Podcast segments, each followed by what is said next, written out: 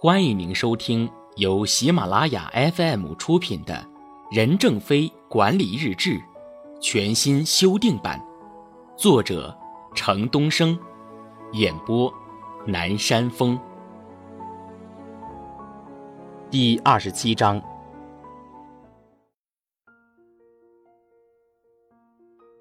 十月七日，授权。各级干部要敢于承担自己的岗位责任，履行授权，这样就会使我们的管理摆脱僵化的中央集权。当然，这些授权文件随着公司的变革还会不断修改，以适应新的需求。而且这些授权仅是定性的，具体执行要有不同地方、不同时间、不同事件的授权。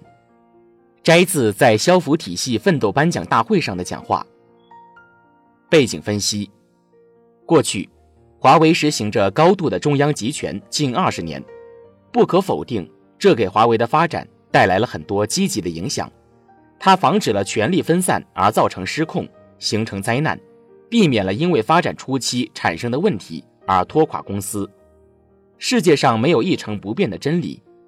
两千零九年一月，在消福体系奋斗颁奖大会上，任正非提出要让听得见炮声的人来决策。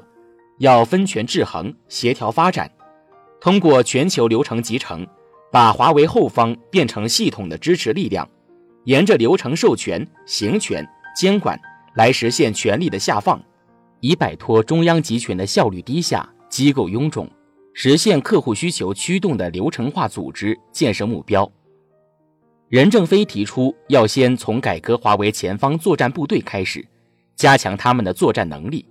要综合后方平台的服务与管理，非主业干部要加强对主业务的理解，减少前后方的协调量，然后冷静地思考整个后方大平台的适应性变革，审慎地一步一步前行。他强调，哪怕每年提高千分之一的效率，也千万不要倒退，千万不要形成臃肿官僚的机关组织。行动指南，韩非子说：“下君尽己之能。”中军尽人之力，上军尽人之智。放权不是放任、撒手不管，而是保留知情权和控制权。放权最重要的原则是权力和责任对等。敢于放权并善于放权，是一个管理者成熟的表现，是一个管理者取得成功的基础和条件。十月八日，公开、公平、公正。我们开始公开招考基层干部，公开、公平、公正地向所有员工提供机会，使具有敬业精神、高度责任心、理论水平高的人有了更多的机会，对所竞投的职位岗位责任明确，对所辖工作有策划的员工提供均等的机会，逐渐从基层向中层、高层引入职务竞投机制。我们在选拔干部中要理论与实践相结合。真正造就一代新人，华为的用人政策就是要鼓励优秀员工在公司尽快找到发挥专长的平台，吸收一批批优秀青年奔向华为，通过组织落实来推进新一轮的管理进步，这样我们就可以继续生存下去。摘自再论反骄破满，在思想上艰苦奋斗，共同的价值观是我们对员工做出公平评价的准则。对每个员工提出明确的挑战性目标与任务，是我们对员工的绩效改进做出公正评价的依据。员工在完成本职工作中表现出的能力和潜力，是比学历更重要的评价能力的公正标准。华为奉行效率优先、兼顾公平的原则，我们鼓励每个员工在真诚合作与责任承诺的基础上展开竞争，并为员工的发展。提供公平的机会与条件，每个员工应依靠自身的努力与才干，争取公司提供的机会；依靠工作和自学，提高自身的素质与能力；依靠创造性的完成和改进本职工作，满足自己的成就愿望。我们从根本上否定评价与价值分配上的短视、攀比与平均主义。摘自华为基本法。背景分析。在现代文明社会，人尽其才，物尽其用的最好方式，莫过于公开、公平、公正原则的普及。公开要求有充分的透明度，公平要以平等为原则，公正则要求不包庇、不偏袒。在华为看来，全体员工无论职位高低，在人格上都是平等的。公开、公平和公正是保证公司干部管理体系正常运行的必要条件。为此，华为内部一些重要政策与制度的制定，均要充分征求员工意见，并进行充分协商，易侥幸、明褒贬，提高制度执行上的透明度，从根本上否定无政府、无组织、无纪律的个人主义行为。在这种体制下，每一个员工都有可能有机会。成为管理层中的一员。行动指南：公开、公平、公正是培养优秀人才、造就令人信服的管理队伍的前提。十月九日，领导人水平就是合适的灰度。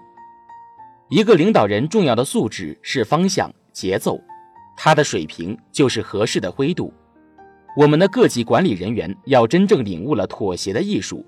学会了宽容，保持开放的心态，就会真正达到灰度的境界。摘自两千零九年全球市场工作会议上的讲话。背景分析：灰度的概念是来自于对待事物和管理的非白即黑的思维模式。灰度不仅仅是针对华为未来发展的战略，也是强调一个管理者应该具备的素质。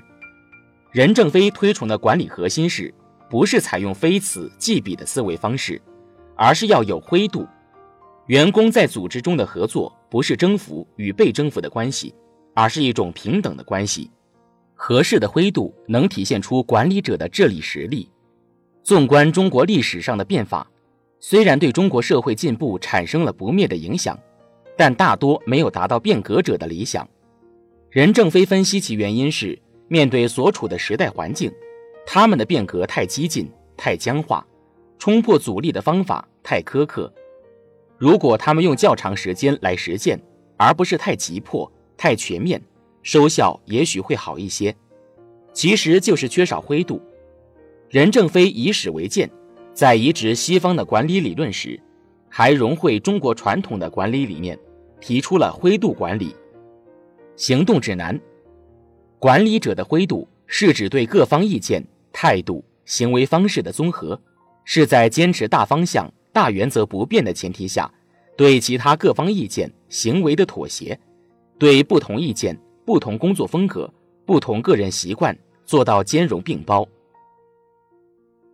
十月十日，宽容是领导者的成功之道。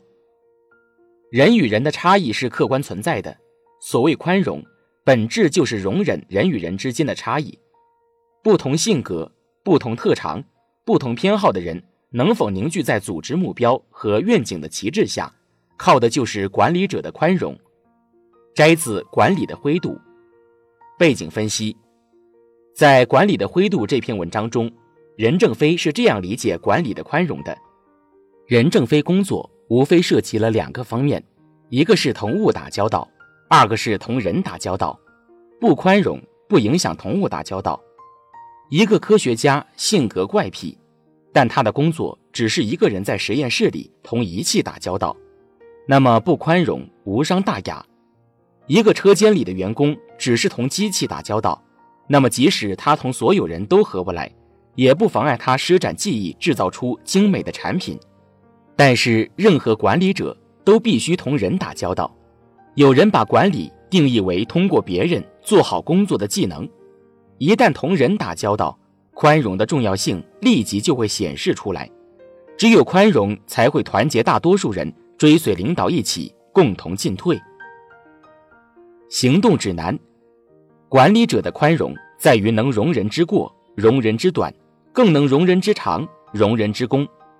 海纳百川，有容乃大，是成功管理者的气度和胸怀。宽容不等于纵容，也不是软弱。而是管理的艺术和无声的教育。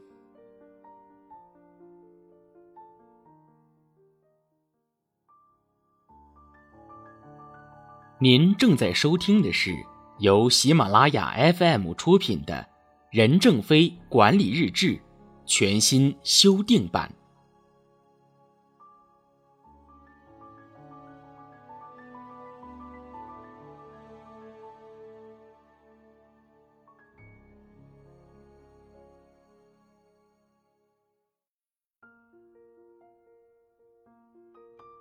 十月十一日，不能单方面崇尚领兵作战，在战争硝烟还未散去，在我们的干部还在崇尚领兵作战的今天，我们就开始进行干部的正规化训练，是十分艰苦的转移。不这样抓管理建设，我们就会贻误将来出现的大好时机，而成为叶公好龙。这种崇尚领兵作战，在各个系统、各个方面都有。我们要寻找一批真正认识管理的内涵和永恒的管理主题的志士仁人，早一些学管理，早一些主动。摘自不要忘记英雄。背景分析：随着经济的发展，中国企业在技术、设备方面已经大大缩小了与西方大企业的差距，但与西方成熟的管理体系相比，中国企业还有很大的差距，这种差距很大程度上是因为干部缺乏正规化训练导致的。大多数中国企业，尤其是中国民营企业，其成功很大程度上带有英雄主义和个人主义色彩，往往会陷入一人兴则企业兴，一个亡则企业亡的怪圈。因此，干部的正规化训练与培养是中国企业走向现代化的必由之路。在华为，由于公司的业绩不断增长，国际化步伐也在加快，面临的竞争和挑战也越来越大。在这种情况下，干部正规化训练就成为当务之急。为了使公司干部由野战军转变成正规军，任正非强调，领导干部要接受培训，深入实践。行动指南：现代化的公司需要一套正规的管理体系。而建立一套正规的管理体系，又需要一批正规化的干部队伍。十月十四日，提拔重用的标准。我们要提拔重用那些认同我们的价值观又能产生效益的干部。我们要劝退那些不认同我们的价值观又不能创造效益的人，除非他们迅速转变。摘自不要忘记英雄。认同华为文化。价值评价规律，并全心全意为公司而努力的干部，才能成为我们事业的中坚力量。允许一些不认同我们的文化，但具有专业知识的人，在一定的岗位上工作。不能认同我们文化的员工，不能进入高中级。要建立一支强有力的、英勇善战的、不畏艰苦的、能创造成功的战斗队伍。摘自自强不息，荣辱与共，促进管理的进步。背景分析：华为的企业文化可以概括为狼性文化。任正非说，不能认同华为企业文化的人，也不能留在华为。同样，作为领导阶层的干部，更应该认同华为的企业文化，因为干部负有引导员工接受企业文化的责任和义务。对于干部管理，华为曾提出过干部四象限原则，该原则明确了不打粮食的干部。不能提拔的原则，他强调的是，干部必须做出成绩和贡献，表明了华为求实务实、不讲形式主义的作风，一改以往重视表面素质等认知能力和领袖风范的用人准则，明确提出了华为的干部选拔原则与标准。华为不仅强调干部要能带领队伍使公司产生效益，也要认同公司的价值观。行动指南。统一的价值观是企业长远发展的基础，能产生效益是干部能力的体现，两者缺一不可。十月十五日，制度化让贤。由市场部集体辞职掀起的接受公司考察、能上能下、制度化让贤，以及由此推动的公司第二次创业，已经深入人心。我们将面临更高层决策的客户。他们有多年引进项目的经验和丰富的专业知识，他们是用国际营销市场这把尺子要求我们的。我们面临了缺乏现代化指挥作战和产品多元化销售中的业务指导问题，身先士卒、冲锋陷阵和领导模式已成为历史。摘自自强不息，荣辱与共，促进管理的进步。背景分析：一九九六年一月。华为发生了一件被内部人认为是惊天动地的大事，市场部集体辞职。当时，华为市场部所有正职干部，从市场部总裁到各个区域办事处主任，都要提交两份报告，一份是述职报告，一份是辞职报告，采取竞聘方式进行答辩。公司根据其表现、发展潜力和企业发展需要，批准其中的一份报告。在竞聘考核中，包括市场部代总裁毛生江在内的大约百分之三十的干部被替换下来。一九九六年，华为取消了由郑宝用出任的总工程师职位，转而成立了战略规划办。而在此之前，华为不少重大产品研发基本都依赖于个人的决策。后来，任正非在不同场合多次对市场部的集体大辞职行为给予了肯定。在那次辞职运动中得到考验的干部毛生江，也多次得到任正非的亲自点名表扬。表面看来，这是华为市场部的一次重大人事变动，而任正非的真实用意却更加深远。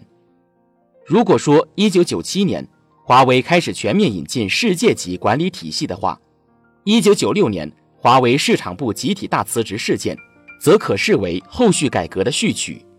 2004年。华为成立了经营管理团队 EMT，由董事长、总裁以及六位分管不同领域的副总裁组成，构成群体决策的民主机构，并推行了轮值 CEO 制，由不同的副总裁轮流带队，每月定期商讨公司战略决策。市场部集体大辞职行动大大推动了公司干部任职资格体系的完善。行动指南。当一个公司的干部调上调下不再依靠领导个人，而是由一套规范制度决定的时候，公司的干部管理才算是成熟了。十月十六日，务实与务虚，公司有务虚和务实两套领导班子，只有少数高层才是务虚的班子，基层都是务实的，不能务虚。高中级干部要做事，基层要做实。让务实的人参加务虚，让务虚的人循环去务实，让一代中高级技术与管理干部在流动中成长。通过这种传输方式，使基层的血液不断流动，带去新的能量和管理方法，提升管理水平，使优秀人员的思维在实践中自我认识、自我优化。摘自“自强不息，荣辱与共”，促进管理的进步。背景分析。任正非要求华为的员工在工作中能够从细处入手，扎扎实实的做好基础工作，这就是务实。让干部在理论上务虚，培养着眼全局的战略观念，在实践中做实，切切实实的做好本职的基础实务工作。只有做到了既务虚又做实，把两者很好的结合在一起的人，才能成为公司的中高级领导人。为了让普通员工练好内功。做好基础工作，华为一度在四月底和十月底搞技术大比武。两千零七年以后，华为中国区技术服务开始推行春季大练兵活动，营造你追我赶的学习氛围，实现共同提高。活动围绕内力修炼、助力牵引及外力培训三方面开展。内力方面就是努力提高自身的技术水平，结合网络扫雷和文档写作。在外力培养方面，华为着重培养客户技术骨干，方便后期的区域维护工作。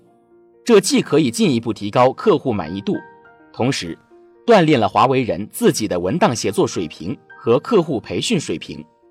还有部分员工被派回总部参加高端产品培训，学习回去后给产品线做培训老师。这样一来，当事人自己获得提升。二来也可把学到的成果与产品线的其他同事共同分享。行动指南：管理是分层次的，不同的管理层次，其管理方式和内容也是不同的。务实与务虚是企业针对不同层次员工的管理方法。